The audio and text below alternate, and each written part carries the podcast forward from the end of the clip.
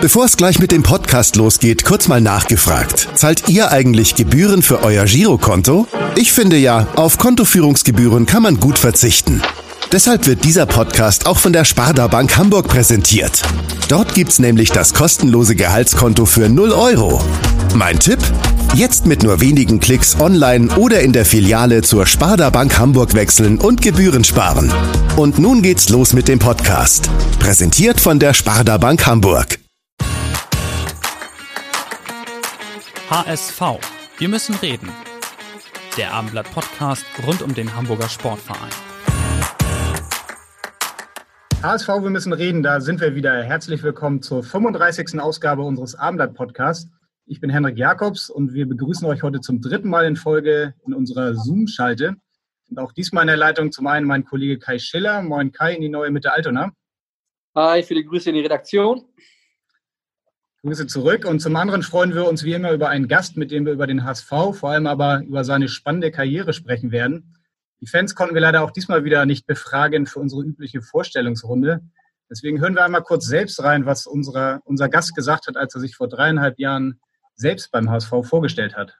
Jeder Standort hat seine Eigenheiten und seine Besonderheiten und seine Schwierigkeiten auch. Wir alle wissen, welche Wucht dieser Club hat, äh, welche Power der Club hat. Natürlich wissen wir auch alle, welche Schwierigkeiten da sind. Das ist eine total reizvolle und anspruchsvolle Aufgabe, ähm, die ich total gerne angehe, der ich mich auch gewachsen fühle. Äh, Hamburg ist eine tolle Stadt, also das ist ein richtig gutes Gesamtpaket. Also das, das schreckt mich nicht. Äh, wir werden versuchen, Dinge zu beruhigen, soweit das möglich ist. Überhaupt keine Frage. Vielleicht ist es nicht immer möglich, aber das ist nun mal so im Fußball, gerade bei einem großen Traditionsverein, der bundesweite Aufmerksamkeit ständig bekommt. Ist das, ist das normal? Entweder stellt man sich dem oder man lässt es. Ja, man hat es an der Stimme, glaube ich, erkannt. Das war und ist äh, der ehemalige Sportdirektor des HSV, Jens Todt. Herzliche Grüße äh, nach Potsdam und vielen Dank Jens, dass du äh, für uns in der Leitung bist für ein gutes Stündchen. Ja, hallo nach Hamburg. Ja, äh, das hat Henrik eben schon in der Anmoderation gesagt. Dreieinhalb Jahre ist die ist, ist diese Vorstellrunde, die war, glaube ich, in Dubai oder Abu Dhabi. Mhm. Ich war auf jeden Fall dabei. Ich kann mich noch erinnern, wie lang ist das gefühlt für dich her? Ja, eine echte Ewigkeit. Ne? Ich meine, da, da ist viel Zeit vergangen. Es ist viel passiert in diesen 15 Monaten, die ich beim HSV war. Dann habe ich mir jetzt mal eine richtige Auszeit genommen und habe seitdem auch ein paar Sachen erlebt und gesehen. Ist schon echt eine Weile her. Es gibt ja inzwischen auch schon wieder meinen, den zweiten Nachfolger meiner Person beim HSV. Also nach mir kam ja Ralf Becker, dann ist jetzt ja Jonas Bolt da. Also es hat sich auch personell beim HSV was getan. Man könnte sagen, die Worte sind auf jeden Fall auch ein bisschen zeitlos die du damals gesagt hast. Äh, wir haben sie ja eben nochmal gehört. Dieser schwierige und doch so reizvolle Verein. Ähm, Januar 2017, 14 Monate warst du dann beim HSV. Auch heute kann man immer noch sagen, der HSV ist ein schwieriger Club. Das hat sicherlich die vergangene Woche wieder gezeigt mit diesen Spielen in Stuttgart, jetzt gegen Wien, Wiesbaden. Hast du dir die Spiele angeschaut? Schaust du überhaupt noch die HSV-Spiele an? Also der Satz, den ich dann, oder die Sätze, die ich gesagt habe bei meiner Einführung, ich glaube, die gelten wirklich, die sind zeitlos und die gelten für jeden, der da anfängt, also im Positiven wie im Negativen. Ähm, seit ich aufgehört habe, habe ich schon den HSV intensiv verfolgt. Also wir schauen im Grunde jedes Spiel. Wir schauen jedes Spiel. Ich bin schon noch ziemlich nah dran. Ähm, ich habe ja auch noch sehr große Sympathien und hoffe, dass der HSV aufsteigt. Wir schauen jedes Spiel heißt du und deine Familie oder? Ja, also schon so, wann immer das möglich ist und nicht durch irgendwas Wichtiges verhindern wird, schauen wir jedes Spiel. Da sind wir schon Am Sonntag war ja die große Überraschung beim Spiel, also zumindest ähm, für uns Journalisten, die da, ähm, die wenigen, die beim Spiel sein durften wegen des Geisterspiels, dass äh, Trainer Dieter Hecking auf äh, Julian Pollersbeck statt Daniel Heuer-Fernandes gesetzt hat. Du kennst ja Julian Pollersbeck sehr gut, du hast ihn seiner Zeit zum HSV geholt. Warst du auch so überrascht wie alle anderen oder hast du, hast du ein Gefühl gehabt, dass kein anderer hatte? Na, ich war nicht ganz so überrascht, weil ich natürlich auch mit einigen Verantwortlichen da in Kontakt bin und auch mit einigen Spielern und dann schon ein bisschen was mitkriege. Ich weiß, dass der Bolle in den letzten Monaten oder sagen wir in den letzten anderthalb Jahren sehr hart gearbeitet hat, dass er in einer guten Verfassung schon im Training war, das habe ich mitbekommen. Ähm, aber er hat es natürlich auch super gemacht auf dem Platz. Also man muss ja dann trotzdem erstmal nach so langer Zeit, wenn man wieder auf dem Platz steht, dann auch liefern. Das hat er klasse gemacht und das hat mich auch sehr gefreut. Kannst du verraten, äh, wenn du sagst, äh, das hat dich jetzt nicht ganz so überrascht wie manche anderen, mit wem bist du denn in Kontakt noch? Also zum Beispiel mit Julian selbst oder? Ja, ich habe mit Polle kurz geschrieben, ähm, aber ich kenne natürlich äh, den Torwarttrainer des HSV sehr gut, Kai Rabe, äh, weil Aus wir Karlsruher Zeiten. in Karlsruhe zusammengearbeitet haben und ich halte sehr viel von Kai Rabe, ist ein Top-Trainer und ich weiß, wenn der jemand in die, in die Mangel nimmt, dann kommt was Gutes dabei raus. Wir können einmal kurz reinhören, was Dieter Hecking nach dem Spiel gesagt hat. Er wurde natürlich auch mehrfach zu dieser Entscheidung befragt.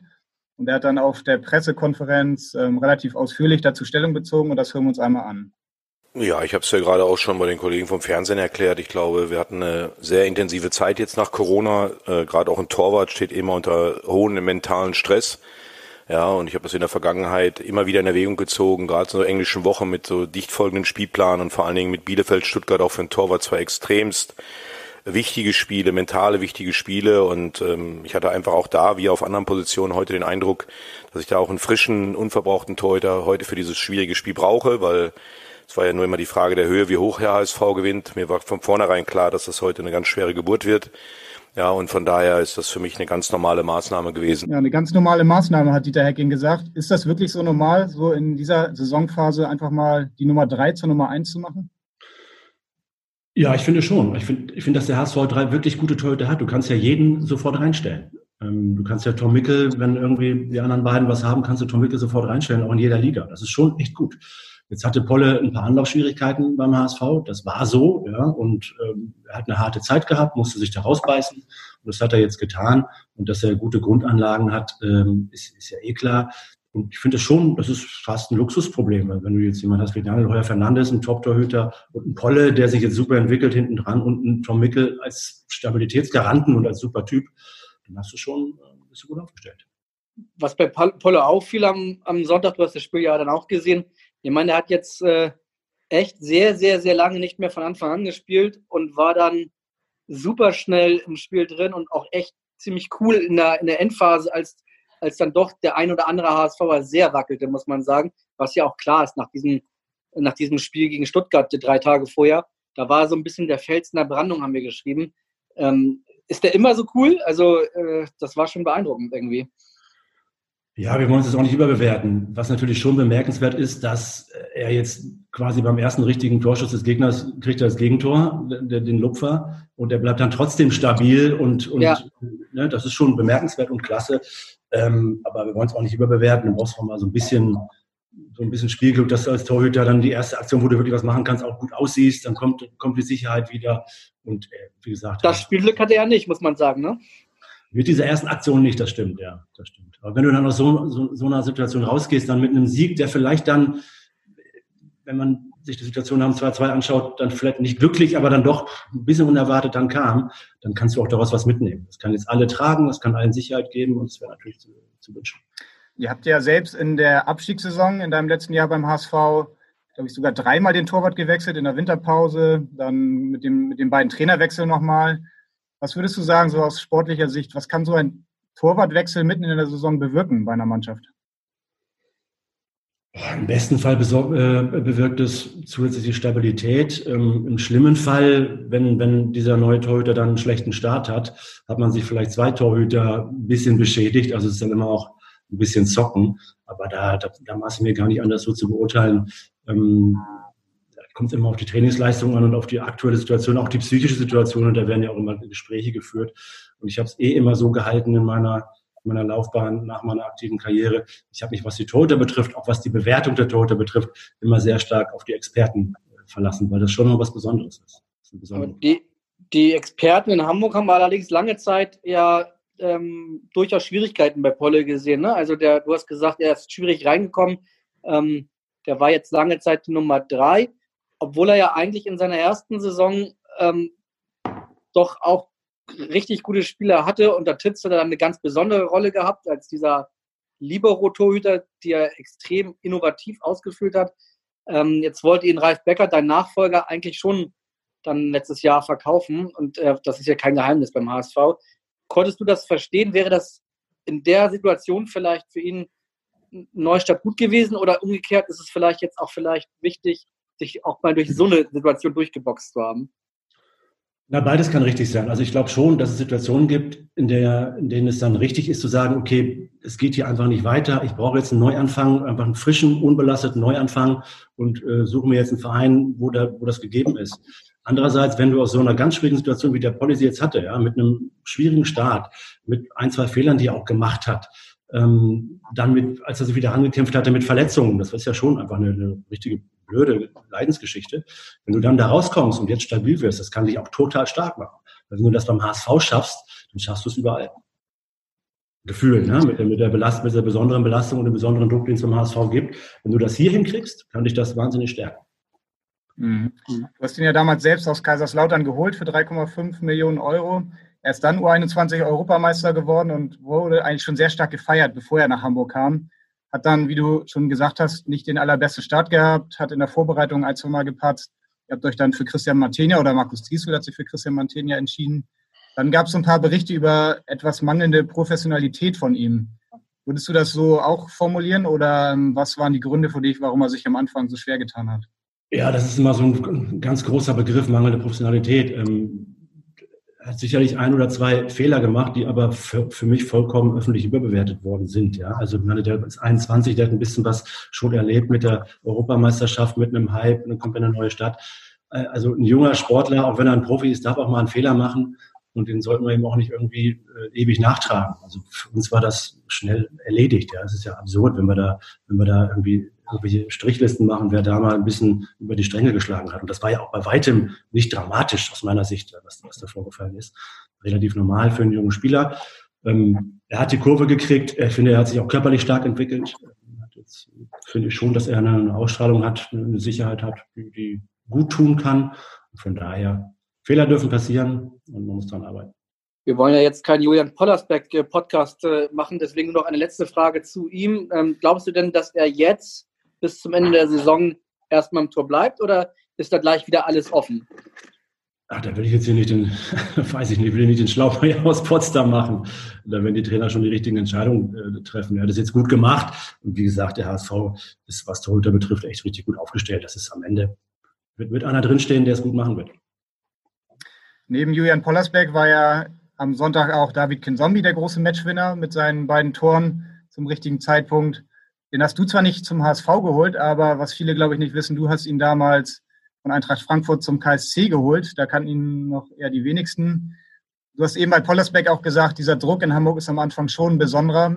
Auch David Kinzombie hat sich jetzt hier in seinem ersten Jahr, kann man jetzt schon sagen, schwer getan. Vielleicht auch mit dieser Last des Königstransfers, wie es dann ja immer so heißt.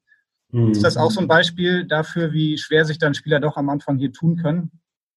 Wie David Kinzombie? Das ist ja kein Einzelfall. Ne? Das gibt es ja immer, immer wieder mal. Und dann auch in dieser besonderen Situation unbedingt aufsteigen zu müssen. Und im Grunde, wenn du dann als HSV ein Spiel gewinnst, dann ist es einfach nur Pflicht erfüllt. Gar nichts Besonderes, sondern du hast einfach nur deine Pflicht erfüllt. Das ist schon besonders schwer. Und dann darf es auch mal ein bisschen dauern. Der, der David Kinzombie ist ein, für mich ein total interessanter Spieler. Hat er jetzt ja am Wochenende gezeigt. Ähm, Sechser, Achter, der eben auch vorne reinstoßen kann, der mal lauert und auch mal torgefährlich werden kann, der schnell ist.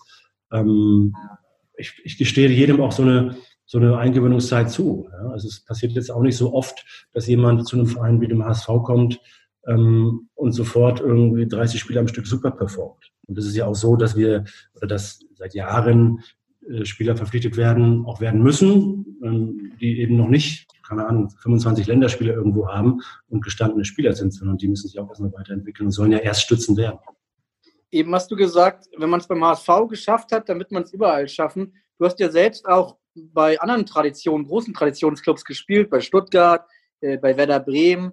Ähm, da gibt es ja auch überall, vor allen Dingen in Stuttgart ehrlicherweise, äh, Druck. Trotzdem wird immer wieder behauptet, dass dieser Druck beim HSV dann doch nochmal irgendwie ein größerer sei.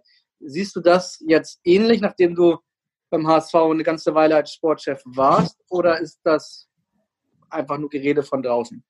Also der Druck bei einem Verein wie dem VfB Stuttgart ist schon auch sehr groß, überhaupt keine Frage. Aber ich glaube, dass diese bundesweite Wucht und Beachtung beim HSV noch mal größer ist. Ich denke, dass das belegen dann auch die Zahlen, bestimmte Abrufzahlen, bestimmte Abstimmungen und so weiter. Da gibt es dann schon noch mal, also das ist beim HSV noch mal ein bisschen ausgeprägter.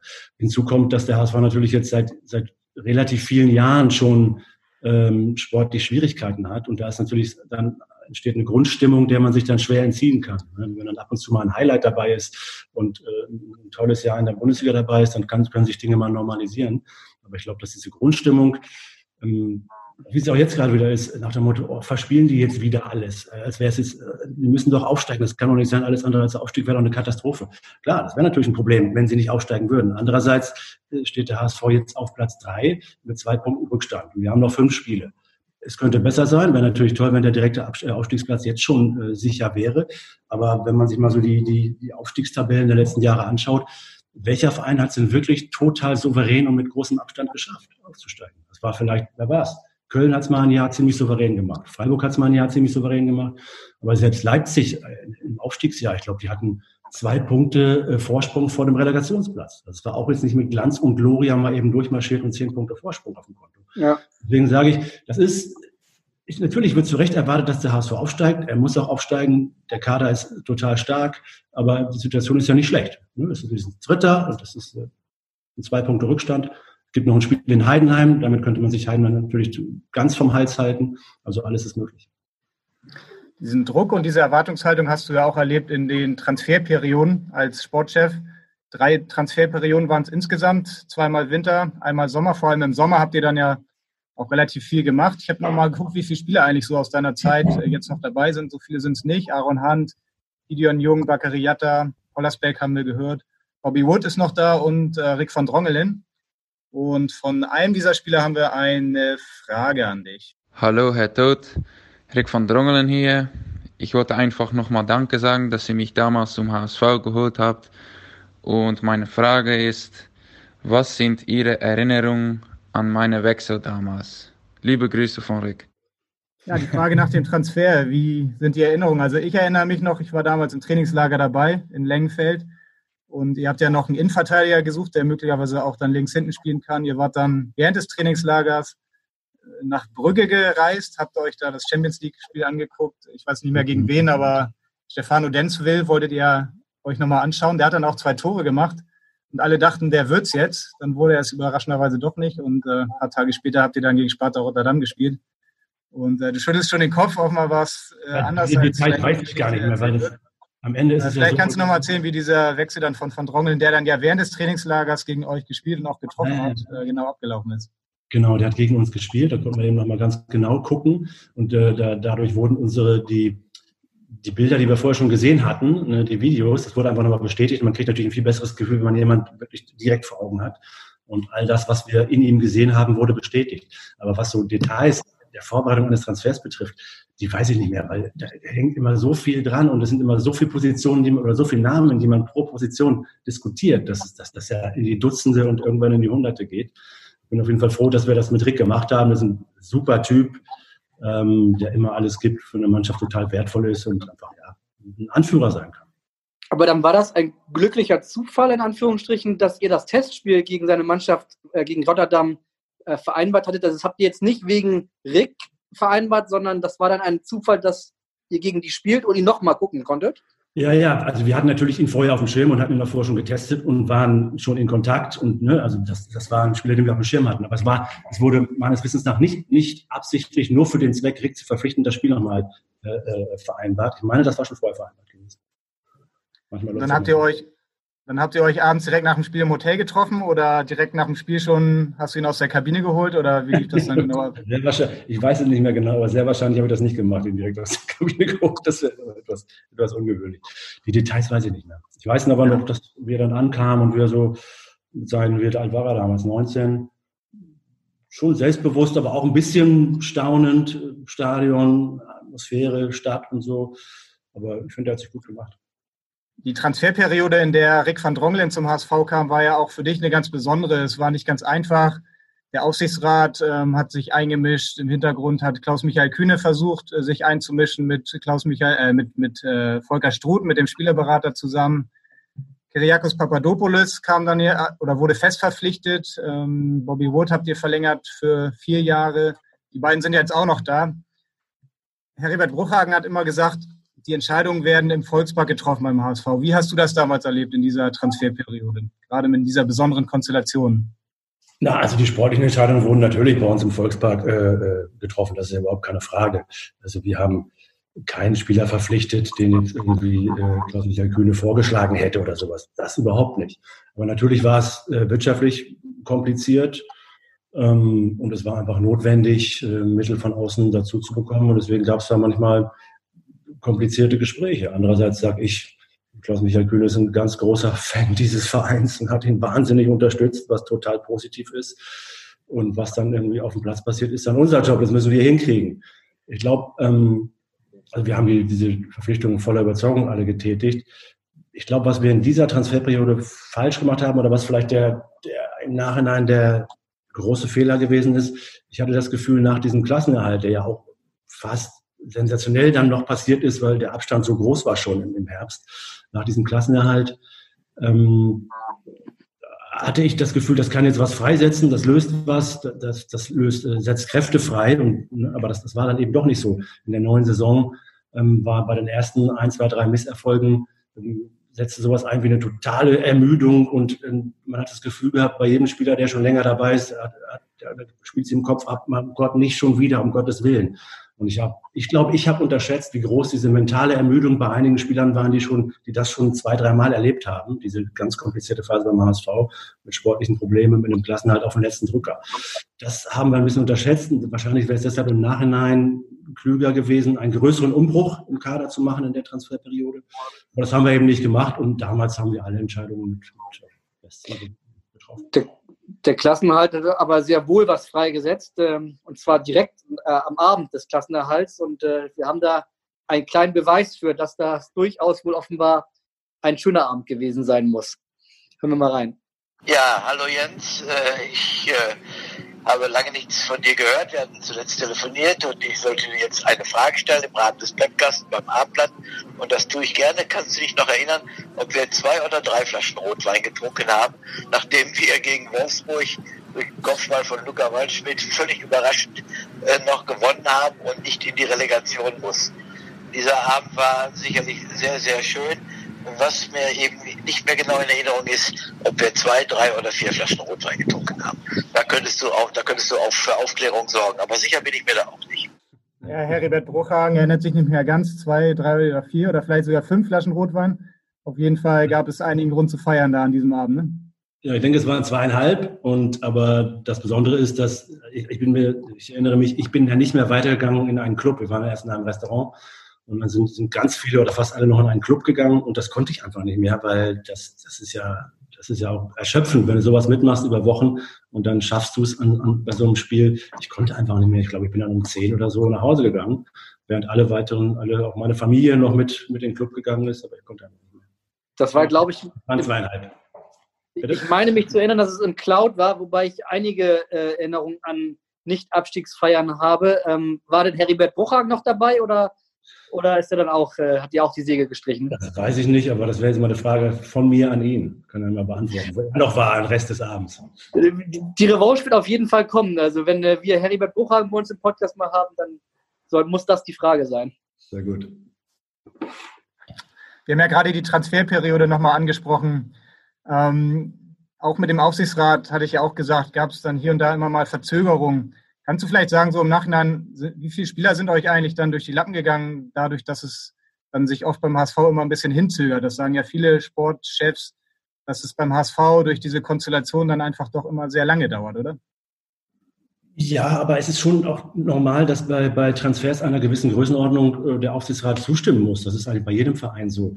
Ähm, bei uns war die Besonderheit, dass eben nicht von vornherein ein bestimmtes Budget für Transfers zur Verfügung gestanden hat, dann kann man ja schnell agieren, dann hat man einen Vorstand und einen Sportdirektor, man spricht sich ab, okay, Entscheidung ist gefallen, geh los und mach's klar.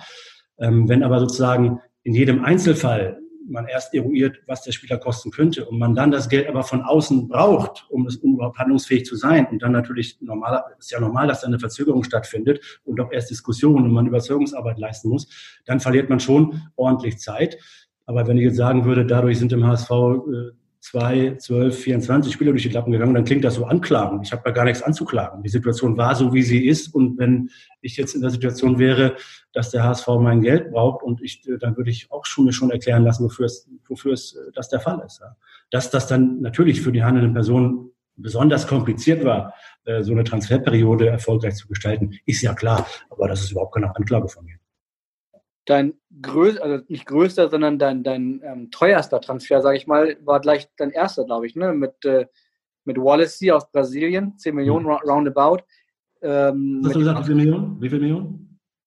Ich weiß es nicht mehr, 10 oder was? Nein, weniger, weniger, einstellig. Ja, ja, ja deutlich weniger. Okay, 9,5. nein, nein, weniger.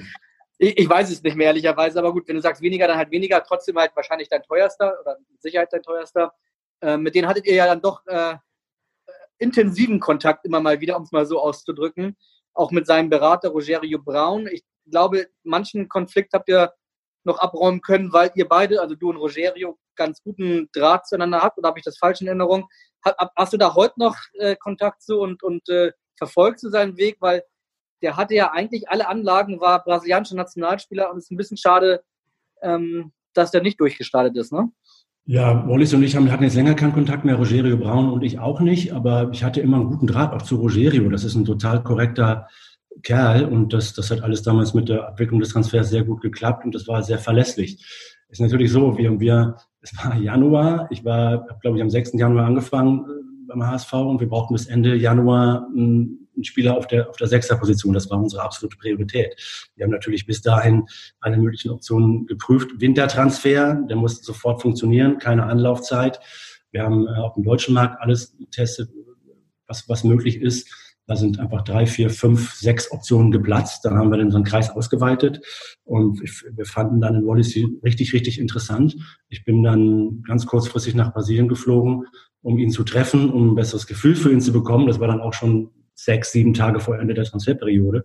Und dann wird es ja auch schon eng, sowas abzuwickeln. Ähm, ich wusste, dass das Risiko bei einem Spieler, den man aus Brasilien holt, äh, im Winter nach Deutschland, in eine Situation, in der ein Verein wie der HSV um den um den Klassenerhalt kämpft, dass die schon kompliziert ist. Wir hätten uns eine weniger komplizierte Situation gewünscht, indem wir einen Spieler bekommen hätten, der die Bundesliga schon kennt und der schon nachgewiesen hat, dass er dort eine gute Rolle spielen kann. Aber das war aus verschiedenen Gründen nicht möglich. Ich war dann sehr froh über den, den Transfer von Wallacey, weil das jetzt zu Beginn wunderbar funktioniert hat. Ähm, und dann, ja, hatte er auch es gab dann ein paar Schwierigkeiten mit ihm. Er war dann natürlich mal beleidigt und das war dann irgendwie, er hat sich auch ein bisschen anstecken lassen von der Unruhe. Aber generell ist es ein toller Spieler. Ja, du hast die Schwierigkeiten angesprochen. Er hat sich, ja, er hat eigentlich gut angefangen beim HSV. So direkt das erste Pokalspiel erinnere ich mich sehr gut gespielt. Dann auch in der neuen Saison hat er von Anfang an gespielt, gut gespielt. Mhm. Wie du schon sagst, es gab dann Schwierigkeiten und dann gab es eine große Schwierigkeit ein Jahr später nach dem Transfer. Es ging wieder um einen Flug. Er ist dann nicht zum Flughafen erschienen. Das war vor allem, glaube ich, ein kommunikatives Problem für euch in dem Moment und ein Kommunikationsexperte aus dieser Zeit, mit dem du damals zusammengearbeitet hast. Hallo Jens, hier ist Till, dein ehemaliger Pressesprecher aus HSV-Tagen. Erstmal hoffe ich natürlich, dass es dir gut geht und dann habe ich auch eine Frage für dich vorbereitet. Durch deine Vergangenheit im Journalismus hatte ich mit dir nicht besonders viel Arbeit. Du wusstest genau, was du den Journalisten sagen musst und wie du es sagen musst. Im Zweifel hättest du deine Interviews auch selbst redigieren können. Das galt natürlich nicht für jeden. Mit dem einen oder anderen Spieler hatten wir auch ein paar Themen. Ich spiele auf eine ganz besondere Situation an, als wir ins Trainingslager fahren wollten und ein Spieler noch nicht da war. Ich weiß auch noch, wie wir im Bus zum Flughafen hastig ein Statement von dir, äh, von dir vorbereitet haben und ähm, wie wir dann damit umgegangen sind weißt du, auf wen ich anspiele und äh, ja, was hast du gedacht, als du gehört hast, dass der Spieler nicht zum Abflugtermin erscheint? Ich wünsche dir noch viel Spaß, eine gute Zeit und hoffe, dass wir uns bald mal wieder sehen. ja, Till, jetzt hast du mich aber kalt erwischt. Also es ist Wallace, ja. Gute Zeit und hoffe, dass wir uns bald mal wieder sehen. ja, war sicherlich Wallace, aber wie wir darauf reagiert haben, das Statement würde ich ganz gerne selbst mal lesen heute. Ich weiß es echt nicht mehr. Es ist so viel passiert in der Zeit und es gab natürlich Baustellen und äh, Krisenstäbe, äh, dass ich nicht, mich nicht mehr an jede Krisenbotschaft erinnern kann. Also was ich noch weiß, ist, dass auf jeden Fall der Sportskamerad Wallace uns durchs gesamte Trainingslager medial äh, äh, durchgebracht hat, weil äh, jeden Tag war die Frage, kommt er, kommt er nicht. Mal wurde ein schönes Foto vom Strand gepostet, dann kam er irgendwann, dann kam er mit Rogerio, der hat dann auch ganz gut immer Auskunft gegeben und so. Also war, war ein Highlight, mich mal so auszudrücken. Ja, und passiert sowas in einer Mannschaft, die äh, keine Probleme hat sportlich, wo alles ganz gut läuft, dann ist das eine nette, bunte Randanekdote äh, Rand und der Trainer lässt den Spieler einfach mal vier Monate links liegen und dann klärt sich das schon irgendwie und andere spielen dann. In so einer schwierigen Situation wie beim HSV ist das natürlich immer dann ein größeres Fund, was, was einschlägt. Wir haben ja gerade Till Müller gehört, der Pressesprecher, der ehemalige Pressesprecher, muss man jetzt schon sagen. Am Sonntag hat er seinen letzten Einsatz gehabt, seine letzte Pressekonferenz nach fast fünf Jahren beim HSV. Das äh, ist mit Sicherheit auch eine Leistung, fünf Jahre als Pressesprecher beim HSV zu arbeiten. Könntest du dir mit deiner Erfahrung im Journalismus so einen Job beim HSV vorstellen? In tausend Jahren nicht. Also tausend Jahren äh, ist nicht vorstellbar, dass ich Press Pressemann beim HSV werde. Nicht, nicht denkbar. Wobei ich finde, die Frage ist jetzt gar nicht so. eine Notrufnummer nachts oder sowas, also, dass, dass du immer erreichbar bist. Die Frage hat jetzt eine, eine, gewisse Berechtigung, weil du ja nicht nur eine Vergangenheit, das wissen wir ja nun bei dem HSV sowieso, aber im, Sport, im Fußball hast. Du hast ja eine, eine Journalistenvergangenheit, äh, wodurch du beide Felder dann doch sehr gut kennst. Genau, ich kenne beide Felder ziemlich gut und kann mich dann auch in die Schwierigkeiten hineinversetzen, die ihr manchmal habt, aber die auch dann der Pressesprecher des HSV vor allen Dingen manchmal hat. Und deswegen ist es für mich ausgeschlossen, dass ich jemals auf so einem Posten sitzen werde. Ähm, Spiegel Online war ja deine, deine journalistische Station. Du hast damals ein Volontariat gemacht, meine ich. Ich habe auch ein Volontariat gemacht. Ähm, das war vor allem finanziell jetzt nicht gerade die glorreichste Zeit für mich. Ähm, als mhm. Sprungbrett mit Sicherheit schon. Du kamst als Fußballer, als Fußballprofi dann zu einem Volontariat. Äh, wie war das für dich gerade finanziell, diesen Rückschritt zu gehen? Naja, ich, ich habe ähm, zunächst mal mit einem Praktikum angefangen. Also ich habe ein Praktikum gemacht beim Spiegel. Da verdient man noch mehr. 400 Euro Praktikum. Ich glaube, ich war auch, bin nach wie vor der älteste Praktikant der Verlagsgeschichte beim Spiegel. Ich war, glaube ich, 34 oder 35 und habe ein Praktikum gemacht im Berliner Büro für vier Monate und hatte das große Glück, dass in diese Zeit der Schiedsrichter, der Heutzer Schiedsrichterskandal fiel. Und es war natürlich eine, eine bundesweit Riesengeschichte. Da wurden Recherchegruppen äh, gebildet und ich war da in einer Recherche, einem Rechercheteam und wir haben da wirklich monatelang uns nur um das gekümmert, zu, zu vier, zu fünf, zu sechs und haben da richtig unterwegs gewesen in Wettbüros in Berlin und weiß der Teufel. Ähm, das, das hat total Spaß gemacht und das war intensiv und erfolgreich auch. Und danach wurde mir dann das Volontariat angeboten. Das habe ich dann gemacht, 18 Monate meine ich war dann auch in der Akademie für Publizistik in Hamburg und so habe ich die verschiedenen Stationen durchlaufen. Und das war ja für mich klar, dass es finanziell ein Rückschritt ist, ist ja klar, aber ich wollte das machen. Das war ja eigentlich mein Ursprungsplan als, als junger Kerl, als ich das Abitur gemacht hatte. Und dann ähm, erst die Freiburg gewechselt bin, habe ich ja nebenher noch zumindest drei Semester lang studiert. Und eigentlich war mein erster Plan immer Journalist zu werden. Und als ich dann Fußballprofi werden durfte, war das war Journalist immer äh, Plan B.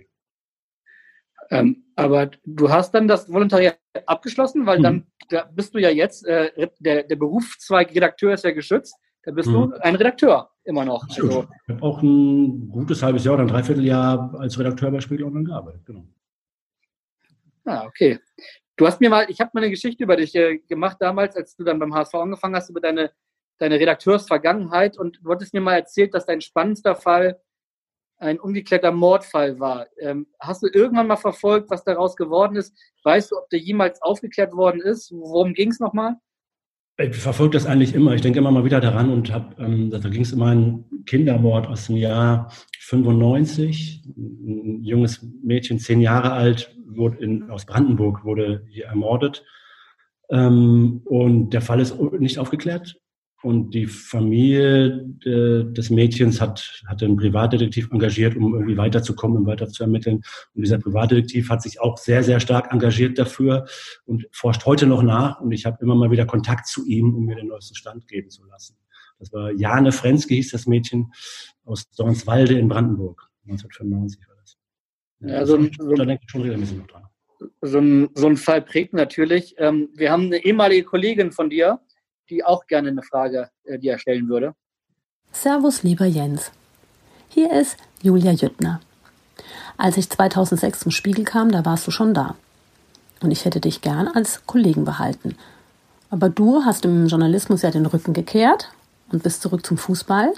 Und deswegen lautet meine Frage, inwieweit hat deine Zeit als Reporter deinen Blick auf die Medien verändert? Gerade jetzt in dieser Zeit. Ja, interessante Frage auf jeden Fall von Julia Jötner. Wir haben natürlich gute Kontakte zum Spiegel und äh, haben dann nochmal unsere Drähte aktiviert. Und, äh, ja, erzähl mal. Großartige Kollegin Julia Jötner, ich schätze sie sehr, mag sie sehr. Ähm, ja, das hat mich natürlich, hat das den Blick verändert oder geschärft. Also ich meine, ich meine zu wissen oder zu ahnen, ähm, welche Zwänge auch die Kollegen von der Presse dann oft haben, was sie brauchen, wie man ihnen hilft und wie man ihnen das Leben besonders schwer macht. Ja, und wenn man dann zumindest fair miteinander umgeht, dann ist das Leben doch ein bisschen einfacher für alle Beteiligten. Auch wenn man logischerweise manchmal äh, auf verschiedenen Seiten arbeitet, ist ja klar. Manchmal ist es einfach so, dass ich Dinge nicht erzählen kann und auch im Sinne der Sache nicht erzählen kann. Aber ich glaube, wenn man fair miteinander umgeht und Verständnis dafür hat, dass die Kollegen ja eh was schreiben müssen, dann äh, muss man auch ein bisschen hilft. Sie hat ja, sie hat ja gefragt, äh, wie ich seinen Blick verändert hat und hat dann den Zusatz gesagt, gerade jetzt, also gerade in dieser Zeit. Ich weiß nicht genau, was sie damit meint, aber wie, wie hat sich dein Blick auf die Medien in den letzten zwei, drei Jahren vielleicht verändert? Ich sag mal, Stichwort Social Media, Stichwort, was gerade in den USA passiert, was aber auch in Deutschland passiert. Ähm, ist, da, ist der Blick, hat sich der geändert auf die Medien? Mm, ich glaube schon, dass sich generell was geändert hat. Also ich finde es wahnsinnig schlimm, dass, dass Leute, die zu den wirklich zu den gebildeteren Menschen gehören, dass die auf Verschwörungstheorien reinfallen, auf obskuren Internetseiten unterwegs sind. Jede Info ist ja jederzeit verfügbar, das ist ja klar, das ist natürlich ein Vorteil. Aber es ist offenbar salonfähig geworden, die krudesten Verschwörungstheorien zu verfolgen und nicht, nicht absurd zu finden, sondern in Betracht zu ziehen. Das finde ich wahnsinnig erschreckend, weil das neu ist. Das ist wirklich neu. Es war vor, sagen wir mal, vor zehn Jahren, wenn jemand irgendwie sich vor den Reichstag gestellt hat und gesagt hat, äh, Bill Gates äh, will, ähm, keine Ahnung, durch Impfungen alle Frauen in Afrika zwangssterilisieren, dann hätte man gesagt, totaler Spinner, hätte man gar nicht beachtet. Heute ist das, wird das beachtet und wird millionenfach im Internet angeschaut und wird in Betracht gezogen, dass es wahr sein könnte. Das finde ich erschreckend und schlimm. Und da bin ich ein ganz großer Fan der Wissenschaft und der Fakten. Hm. Liest du denn selbst dann jeden Tag Zeitungen? Äh, welche Magazine liest du? Kannst du das sagen, wie du dich über die politische Lage informierst? Ja, ich lese jeden Tag, ich lese relativ viel. Ähm, ich lese den Spiegel, ich lese die Zeit, ich lese die Welt, ähm, und dann gucke ich ein bisschen quer, natürlich den Kicker, überhaupt keine Frage. Die Bild habe ich genannt, glaube ich. Ne? Ähm, ja. Das ist so das, das, was ich immer lese. FAZ ist dabei. Ähm, ja, und dann gucke ich mal so quer durch. Und das genieße ich schon. Das mache ich schon jeden Tag. Ziemlich intensiv und das mag ich. Es fehlt natürlich das größte Qualitätsmedium äh, aus der Hansestadt, aber das sei dir verziehen, dass du in Brandenburg äh, das äh, dann äh, darauf verzichtest. Das ist völlig in Ordnung. Hast da du ich so vieles aus erster Hand kriege, tut es mir leid, dass ich noch kein Abo bei euch habe. Sehr gut. Hast du jemals, das ist ja auch, ein, würde ich sagen, eine neue Entwicklung, hast du jemals einen Medienberater gehabt oder überhaupt einen Berater? Nein, habe ich nicht gehabt. Habe ich nie gehabt. Also, der, sag mal, brauche ich einen Medienberater? Dafür war ich ja auch als Spieler nicht groß. Ups. Entschuldigt, den ich gerade weggedrückt habe. Nein, ich, ich habe keinen Medienberater gehabt. Das war auch in meiner Zeit als Spieler wäre das total ungewöhnlich gewesen und da war ich auch als Spieler einfach nicht, nicht groß genug dafür. Ja? Also das, das wäre nie in Betracht gekommen. Entschuldigt mal kurz, mal gucken, was ich hier falsch gemacht habe. Okay. Hat gerade Julia Pollersbeck angerufen oder? Bisher nicht. Nein, das habe ich, hätte ich auch sowieso nie in Betracht gezogen. Ich glaube, das ist, das ist dann ein Thema, wenn du wirklich überflutet wirst von irgendwelchen Medienanfragen und das überhaupt kein Ende nimmt und du es einfach kanalisieren und steuern musst. Das war bei mir nie der Fall. Und ein normaler Berater? Als Spieler, einen normalen Berater, hatte ich lange Zeit nicht. Ähm, ich hatte zum ersten Mal einen Berater bei meinem Wechsel von Werder Bremen zum VfB Stuttgart 1999. Da war ich 29 Jahre alt. Ähm, Wer war das? Das war Jürgen Milewski damals. Ah, okay. Und Hamburger hab, Jung. Bitte? Hamburger Jung. Hamburger Jung, genau. Ähm, ich habe damals zu Beginn meiner Karriere gedacht, ich brauche keinen Berater und das ist so alles gar nicht nötig. Ähm, habe aber dann nach meiner Karriere gewusst, na ja, wenn du frühzeitig einen Berater gehabt hättest, ähm, hättest du wirtschaftlich nochmal ein anderes Ergebnis erzielt. Das ist einfach so. Das ist die Wahrheit. Und ähm, ja, da bin ich dann sehr idealistisch zu Beginn rangegangen und äh, ist halt manchmal so. Bereue es auch nicht. Du hast äh, in deiner Zeit als Sportdirektor beim HSV natürlich auch dann den Zugang jeden Tag gehabt äh, zu Medien. Hast du überhaupt die Zeit gehabt, dann auch jeden Tag mal diesen Pressespiegel dir durchzulesen, überhaupt noch andere Sachen zu lesen? Ähm, Das war ja, sicher nicht ganz einfach. Lesen, den Pressespiegel des HSV zu lesen morgens ist ja Standard, das musst du ja machen, das ist ja klar. Du musst ja wissen, was kann da auf dich zukommen, was sind die Themen. Also das ist wirklich wie Zähne putzen morgens, das ist klar. Nur ist ja eben manchmal beim HSV so lang, dass man da einfach auch nicht dann die 15 Seiten liest, sondern sagen wir mal Headlines, die ersten fünf Seiten und dann weiß ich grob Bescheid. Du hast, du hast eben deinen Wechsel äh, 99 nach Stuttgart angesprochen. Stuttgart ist ja jetzt so eigentlich der Hauptkonkurrent gerade im Kampf um den Aufstieg vom HSV. Haben wir schon am Anfang ganz kurz drüber gesprochen. Das sind schon zwei sehr vergleichbare Vereine, oder? Ja, vergleichbare Vereine, groß, Strahlkraft, Wucht in der Region, unfassbar verankert, große Erwartungen, glorreiche Vergangenheit. Das ist schon vergleichbar. Mhm, absolut. Diese Erwartungshaltung hast du mit Sicherheit auch, auch in Bremen gespürt, als du von Freiburg nach Bremen gewechselt bist, als frisch gebackener halber Europameister damals. Ähm, kannst du das vielleicht vergleichen, so diese Erwartungshaltung in Bremen und dann auch in Stuttgart, vielleicht dann auch in Bezug auf den HSV? Ja, ich glaube, dass das in, ähm, in Bremen gab es auch eine Erwartungshaltung, weil Bremen natürlich wahnsinnig erfolgreich war in den 90er Jahren, viel erfolgreicher als der HSV. Aber es war, mh, mm, ich glaube, dass das die Spieler dort nicht so erdrückt. Man sieht ja auch jetzt, wie Werder Bremen mit der Krise umgeht. Das ist ja schon, die behandeln ihre Leute gut und man versucht die Dinge ganz stark zu beruhigen. Ähm, der Druck ist da ein bisschen geringer, würde ich schon so sagen. Ähm, aber der HSV ist natürlich der Verein, der bundesweit eine viel, viel stärkere äh, Wahrnehmung hat. Das ist überhaupt keine Frage. Das sind schon als, Unterschiede. Als Bremer bist du ja dann Europameister geworden 1996 als Stuttgarter bist du Weltmeister geworden, haben wir gehört. Hat was mit Mitspieler zu tun? Hast du irgendeine Idee, was gemeint sein könnte? Weltmeister mit Stuttgart. Ah, äh, da war mal was im Zug. Da war mal was im Zug. Woher wisst okay. ihr das? Wie, welcher Name könnte damit zu tun haben? Ähm, Thomas Schneider. Und bitte. Lieber Jens Todd, wir haben ja auch eine Zeit lang in Stuttgart zusammengespielt unter Felix Magath. Und äh, ja, vielleicht wissen das viele noch gar nicht, wie erfolgreich wir beide da waren. Vielleicht kannst du die Zuhörer nochmal aufklären, wie wir beide Weltmeister wurden. Euch viel Spaß, genießt den Abend. Bis dann, ciao. Jetzt sind wir wirklich gespannt auf die Auflösung. Wie man im Zug Weltmeister wird. Ja, ja, ja. Das war, ähm, das Jahr weiß ich nicht mehr genau. Wir sind auf jeden Fall von Stuttgart aus irgendwo hingefahren zu einem Auswärtsspiel und dann saß im Zug in unserem Abteil neben uns ein älterer Herr, der hatte einen Koffer dabei und dieser Koffer war mit, mit an sein Handgelenk gekettet. Und er sprach uns dann irgendwann an und sagte, seid ihr nicht die Spieler vom, vom VfB? Und sagen wir, ja, ja, ich habe hier was ganz Besonderes drin in dem Koffer. Und sagen wir, was denn? Er hat den, den Weltmeister, den Weltpokal, also den Pokal, der bei Weltmeisterschaften äh, vergeben wird. Und sagen, ja, bitte, das ist doch absurd, kann ja wohl nicht sein.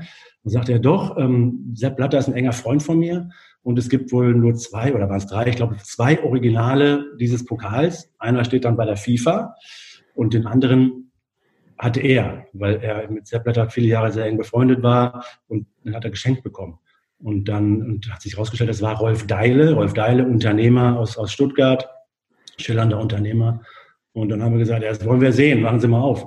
Und dann hat er dann noch ein bisschen zögern, hat er aufgemacht und dann haben wir gesagt, wollen wir doch mal haben, geben Sie uns mal in die Hand. Und dann hat uns gegeben und dann sind wir quasi mit der halben Mannschaft mit diesem Weltpokal durch den Zug gerannt. Und Rolf Deile hat zwischendurch ein bisschen Angst, dass er ihn vielleicht nicht wiederbekommt. Aber ja, stimmt. Wir sind Weltmeister der Herzen. Weltklasse Geschichte. Da muss ich mal gleich kurz was zeigen. Ich habe die Kollegen auch getroffen im Zug. du wolltest das im Internet bestellen, oder? ich habe mich tatsächlich aus Brasilien mitgebracht, wobei ich mir unsicher bin, ob das jetzt der, der, der für die Zuhörer muss man ja sagen, ich hätte jetzt gerade den Weltpokal in der Hand, aber ähm, ob das der echte ist, will ich mal dahingestellt lassen und ob ihm mir Philipp Namen gegeben hat. Aber ähm, sehr, sehr, sehr schöne Geschichte, muss ich sagen. ähm, die, schade, dass es damals noch keine iPhones gab. Da hätte man wahrscheinlich 800 ja. Fotos gemacht von. Das wäre großartig gewesen. Aber manches darf auch mal so in Erinnerung bleiben. Muss nicht alles das stimmt, immer absolut. Vielleicht kannst du mal sagen, ob du eigentlich mit, diesen, mit deiner Stuttgarter Vergangenheit und mit deiner Hamburger Vergangenheit, wen du jetzt eigentlich so im Aufstiegsrennen die Daumen drückst eher. Wo liegt dein, deine Verbundenheit noch eher? Naja, würde mich natürlich freuen, wenn es beide schaffen. Aber ich meine, ich habe schon als Kind hatte ich das HSV-Trikot an. Ich war schon mal zwei Jahre Nachwuchsleiter beim HSV und ich war jetzt 15 Monate Sportdirektor beim HSV und hatte da so eine intensive Zeit in der Verantwortung, dass ich natürlich total die Daumen drücke, dass der HSV das schafft. Keine Frage. Du hast aber auch ehrlicherweise ein sehr prägendes Erlebnis gegen den HSV. Das hätten wir aus Höflichkeit jetzt eigentlich nicht angesprochen. Hat sich aber gestern zum fünften Mal gejährt. Du weißt, wovon ja, ich spreche. Natürlich, natürlich, natürlich. Genau. Ich sag nur, äh, äh, es war Freistoß und Marcelo Diaz. Und äh, jetzt kommst du. Ja, es war eigentlich kein Freistoß. Das ist ja das Problem. das, war, ja, das war natürlich das Relegationsrückspiel Karlsruhe gegen den HSV in Karlsruhe. Wir waren eigentlich schon durch und in der 89. Minute hat Manuel Gräfe eben einen unberechtigten Freistoß für den HSV gepfiffen. Ähm, hätte er nicht gepfiffen, wäre der KSC, hätte der KSC in der nächsten Saison in der Bundesliga gespielt. Er hätte ihn aber gepfiffen und er ging rein, direkt in Winkel. Dadurch hat der HSV sich in der Bundesliga gehalten. Und das war ein harter Tag, ein harter, also ein hartes Wochenende für uns alle. Weil das war natürlich wie oft, besonders. Wie oft verfolgt dich diese Geschichte von damals noch heute? Erinnerst du dich immer mal wieder dran? Ja, das tue ich schon. Und es gibt immer mal wieder auch so irgendwie Nachrichten aus, aus Karlsruhe, weil ich da natürlich auch noch viele Freunde und Bekannte habe. Daran erinnern sich schon alle dort. Das war eine ganz große Geschichte, weil wir auch mit sehr, sehr begrenzten Mitteln, mit so einem Durchschnitts-Zweitliga-Etat das geschafft hätten. Ja, also das wäre dann ähnlich wie, wie Paderborn es geschafft hat, in die Bundesliga zu kommen. Das wäre schon toll gewesen und außergewöhnlich. Aber ja, manchmal soll es nicht sein und manchmal hängt es an so kleinen Entscheidungen. Dich erreichen immer wieder Nachrichten aus Karlsruhe. Uns hat gestern eine Nachricht aus Karlsruhe erreicht, die wir dir auch nicht vorenthalten wollen. Hallo lieber Jens, Markus Lozinski, neuerdings Dynamo Dresden hier. Ich wurde gebeten, dir eine Frage zu stellen. Was ist das für ein Gefühl, wenn du Quizduell spielst es steht 10 zu 10 und dann kommt die Kategorie Comics oder Computerspiele. Das ist meine Frage. Alles Gute, alles Liebe. Wir sehen uns. Ciao.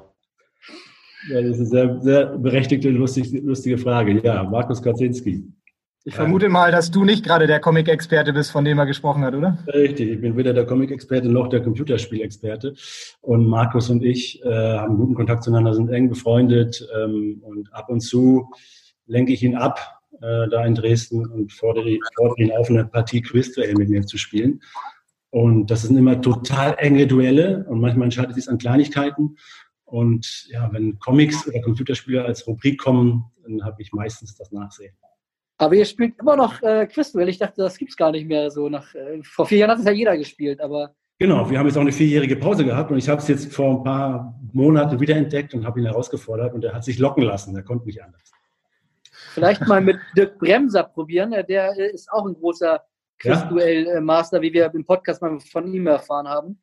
Aber das war natürlich Markus Koczynski, mit dem du äh, das Spiel in äh, Karlsruhe gegen den HSV hattest. Jetzt ja. ist er in Dresden und hat ja ehrlicherweise nicht so ganz einfache Phase gerade mit äh, dieser ganzen Corona-Zwangspause. Ähm, wie siehst du das in Dresden? Ähm, ist das noch fair oder muss man da jetzt durch, weil hilft ja nichts? Ja, es ist natürlich in Wahrheit nicht ganz fair, weil jetzt Dresden hinterherläuft und alles aufholen muss. Und die, die Konkurrenz hat schon munter gepunktet und jetzt stehst du da, musst eigentlich in jedem Spiel gewinnen. Ähm, aber was ist schon fair? Wir haben so eine außergewöhnliche Situation jetzt durch die, durch die Pandemie und richtige totale Fairness kann man eben nicht herstellen. Ich finde es schon großartig, dass wir überhaupt spielen können, dass es die Spiele gibt, dass es weitergeht, dass damit die Existenzen einiger Vereine gesichert werden können. Und deswegen muss man wohl in Kauf nehmen, dass es für, für in einem oder anderen Verein besonders kompliziert ist. Das betrifft jetzt Dresden. Es hätte auch ein anderer sein können. Das ist ja Zufall, dass es Dresden betrifft. Und da müssen wir jetzt durch. Das, also das ist, da kann man leider, finde ich, auf Einzelschicksale nur wenig Rücksicht nehmen. Mhm. Diese Debatte wurde ja relativ emotional auch geführt. Es gab sehr viel Kritik an diesen Plänen der Geisterspiele, die Saison dann auch relativ schnell vor allen anderen wieder fortzusetzen. Nach so drei, vier Spieltagen redet eigentlich kaum noch jemand äh, von, von dieser Kritik an dem Konzept. Siehst du da auch die DFL bestätigt in ihren Plänen und in der Form, wie sie das jetzt fortgesetzt hat? Ich finde, dass die, EF, die DFL ein großartiges Krisenmanagement vom ersten Tag an gemacht hat. Verlässlich, klar, durchdacht, klarer Zeitplan, berechenbar, was man eben berechnen, berechnen kann. Man kann nicht alles voraussehen. Kann man voraussehen, dass es in Dresden dann zwei neue Fälle gibt, sodass die Mannschaft in Quarantäne muss? Kann man nicht.